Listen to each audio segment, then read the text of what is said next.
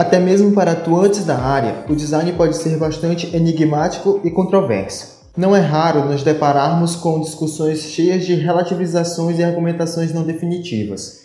O próprio conceito de design é subjetivo e alvo de muitos debates científicos. No fim, as experiências e aplicações de cada abordagem interferem na visão acerca do tema. É esse campo, um tanto quanto pessoal, que exploraremos. No episódio de hoje, abordaremos a relação entre o design e o branding. Discutiremos o polêmico limite que os define como atuantes em um processo de gestão empresarial e quais seus impactos no mercado. Nós somos o Gridcast, um podcast da agência Grid 9 Brand, voltado para microempresários, acadêmicos e profissionais do design. Eu sou o Daniel Braz, comandando o episódio de hoje. Você vê coisas e diz, por quê? Mas o design ensina coisas que nunca existiram. O próprio design se expande. Por que não? Passando da criação de forma para objetos O design dá ao mundo algo que ele não sabia que sentia falta. Você está ouvindo o Gridcast, um podcast sobre design, branding e criatividade.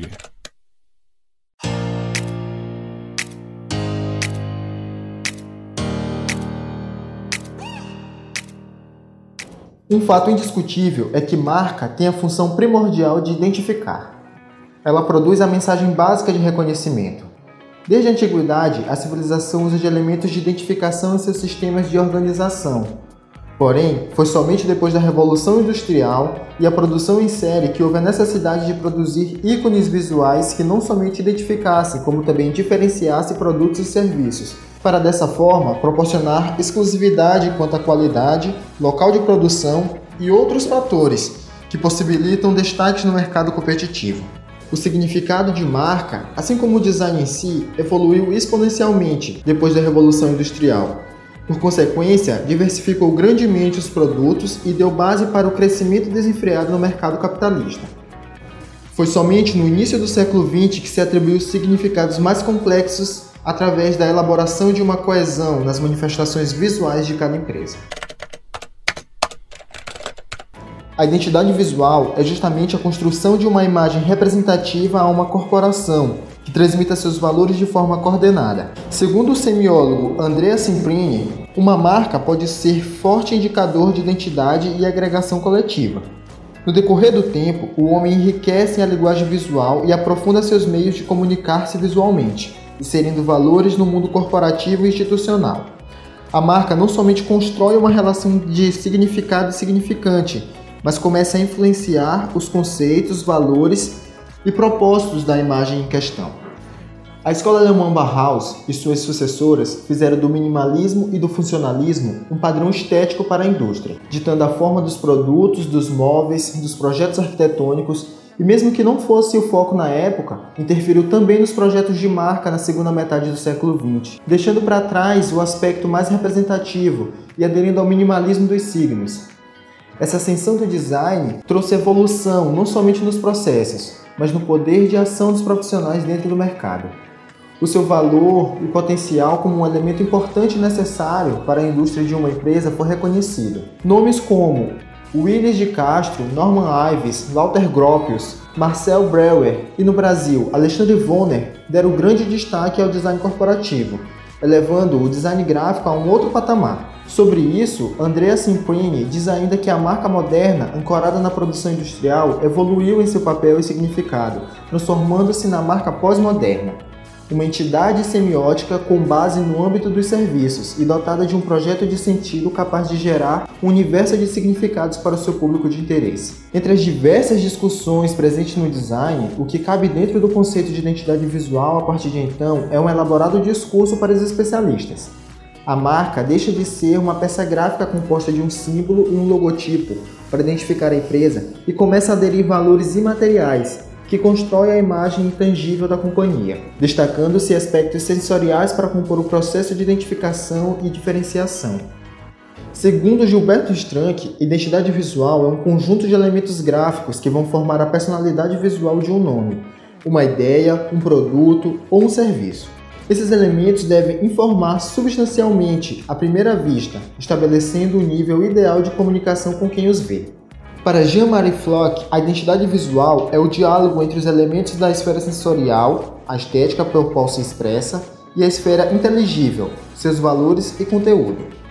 Isso significa que a identidade visual, além de compor as peças gráficas de papelaria e propaganda da empresa, ela não somente capta uma essência para representar, mas também participa do processo de determinação estratégica e constrói um sentido da marca. E é nessa busca de valores humanísticos que enfatiza a essência de uma marca que o design se encontra com o branding. José Roberto Martins define o brand como um conjunto de ações ligadas à administração das marcas. São ações que, tomadas com conhecimento e competência, levam as marcas além da natureza econômica, passando a fazer parte da cultura e influenciar a vida das pessoas. Dentro de uma cultura de mercado focada na experiência do consumidor, o brand se apresenta como uma ferramenta bastante eficiente ao estabelecer um relacionamento de empatia com seu público evocando a personalidade da empresa para se comunicar com as pessoas. É uma estratégia que, apesar de se aplicar a qualquer nicho de atuação no mundo dos negócios, se relaciona muito mais precisamente com as áreas da comunicação, já que o seu propósito está diretamente ligado com a potencialização das vendas. Portanto, o marketing, a propaganda e o design se apropriam do brand como uma estratégia de grande valor, sua proposta oferece diferenciação. Em tempos de mercados vorazes, é difícil oferecer novidades que se destaquem. Inovações são propostas de revolução do mercado, do serviço ou do produto. O brand oferece a diferenciação pela venda de uma imagem de sua empresa, que pode se destacar entre outras não por características funcionais, mas pelas qualidades e materiais transferidas. Durante todo esse período de desenvolvimento do design, se estabelecendo como um campo científico de estudo e aplicação social, diversas metodologias foram criadas a fim de organizar e otimizar métodos e processos para alcançar soluções práticas dos problemas de design levantados. Grandes nomes do design desenvolveram metodologias que perpetuam seu valor até hoje. Dentre eles, destacamos Lowak, Munari, Burdak, Baxter, Bonfim e Bonsip. Seus processos metodológicos incluem métodos, técnicas e ferramentas que norteiam o fluxo projetual. Basicamente, como Loback define, essas metodologias podem ser divididas em quatro fases: preparação, geração, avaliação e realização. Dentro delas, encontramos diversos métodos de análise, testes e ferramentas. Esse sistema que mantém o fluxo de investigação, desenvolvimento de estratégias e gestão dos ativos de uma marca como procedimentos invariáveis utiliza etapas e ferramentas diferentes para atingir suas finalidades. A escolha de uma metodologia pode levar em consideração tanto fatores pessoais de identificação quanto a adequação de projeto. A primeira etapa sugerida por Loback é a preparação. Consiste em análises internas e externas para diagnosticar falhas e necessidades da empresa. Nesse momento, a análise de mercado de concorrentes similares e outras táticas que fazem um levantamento necessário para a implementação de uma linguagem não somente visual, mas também a persona da empresa, além de identificar seu público-alvo e outras práticas que contribuem para o desenvolvimento de uma imagem característica da corporação. Na segunda etapa, o processo de geração solidifica os dados levantados e tangibiliza como imagem, gerando códigos de identidade visual como um sistema de signos e regras visuais. Na etapa da avaliação, o produto gráfico é testado, verificando se, a termos técnicos, todo o processo alcança os parâmetros necessários para atingir os propósitos. A realização, como a etapa mais complexa, executa todos os conceitos e valores projetados em campo, colocando em prática a exposição da imagem no mercado. O papel do brand na metodologia do design é compor uma linguagem que vai comunicar a identidade da marca ao ganhar seu espaço, se apresenta ao design como uma ferramenta que acrescenta em todas as etapas metodológicas, torna a análise mais investigativa e o diagnóstico mais elaborado. Interfere essencialmente no planejamento das estratégias e na gestão dos ativos da marca. Dentro de cada etapa, o brand tem o papel de executar as ações de forma estratégica, consolidando a marca, operando de forma coerente e concisa para comunicar sempre a mesma coisa. Acerca desse interesse em comum do design do brand, Chico de Mello disse: No final dos anos 90, começa a circular o termo brand. A ideia de gerir marcas em vez de projetar sistemas de identidade visual ganharia corpo e se consolidaria na primeira metade do século XXI. O brand pode ser entendido como a expansão do conceito original modernista de construção de identidade. Sob esse ponto de vista, essa atividade passa a ser o projeto de sistemas de identidade, abordados agora em sua totalidade e não apenas na dimensão visual. O cenário atual de alta competitividade, a maior variação de produtos, tecnologia mais acessível, tudo isso exigia que as empresas reavaliassem suas metodologias e buscassem novos meios de alcançar resultados de maneira efetiva, mediante as mudanças da contemporaneidade. O que o brand atribui ao design é uma habilidade de determinar estratégias coerentes, e não somente com os signos e a simbologia estética, mas também com posicionamento e assertividade quanto aos pontos de contato e ao seu público. Seragini, por exemplo, apresenta a metodologia do habitat da marca, em que por meio de conceitos de brand procura reafirmar sua ideia original de forma criativa e para que cada expressão da marca seja um instrumento de sua estratégia de conquista. Dessa maneira, o habitat da marca tende a construir e expandir a imagem de forma contínua, zelando pelo território de ação da marca. Vale lembrar que, como dissemos no episódio anterior, o brand não é uma ferramenta aplicada somente a grandes empresas. Ela pode ser gerida em contextos mercadológicos menores. Por sua abrangência de aplicação, suas estratégias só podem ser vistas de forma completa em empresas que apresentam um arcabouço para isso. Porém, as estratégias devem ser pensadas segundo o seu universo de aplicação. Muitas empresas podem ser destacadas por apresentar estratégias de brand bastante assertivas no mercado e nos oferece uma panorâmica das ações práticas das estratégias. O Boticário investe pesado na experiência de consumo dentro das suas lojas. Suas ações de brand pautadas no marketing de experiência têm evidenciado a marca dentro do seu nicho de mercado. Seus clientes são fidelizados quando sentem o mesmo aroma em qualquer ponto de venda Boticário. São atendidos por funcionárias com a mesma farda, a mesma maquiagem, o mesmo layout de lojas sempre familiares.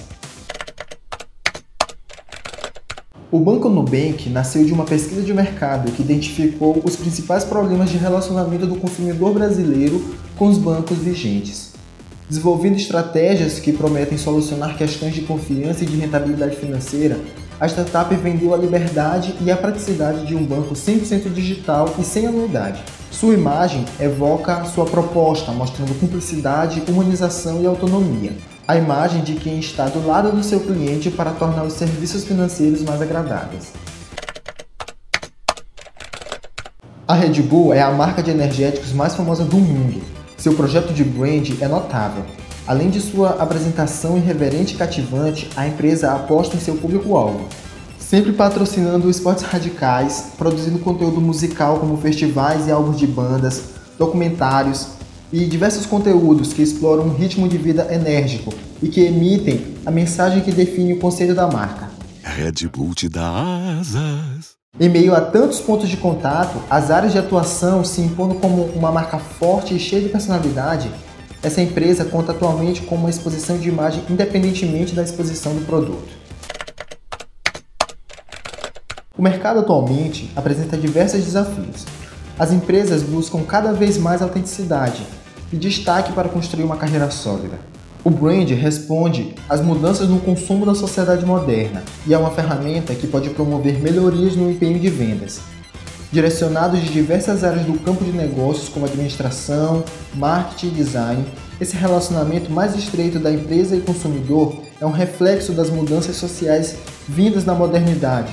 E o brand é uma resposta a essas alterações e tem sido muito bem aceito pelos profissionais dos negócios, fazendo-os expandir para novos campos de conhecimento e para novas estratégias para compreender e satisfazer o público.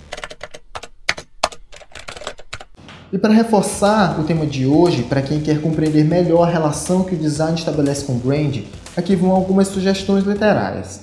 Para começar, o livro Brand mais Design: A estratégia na criação de identidade de marcas, da designer Sandra Ribeiro Cameira.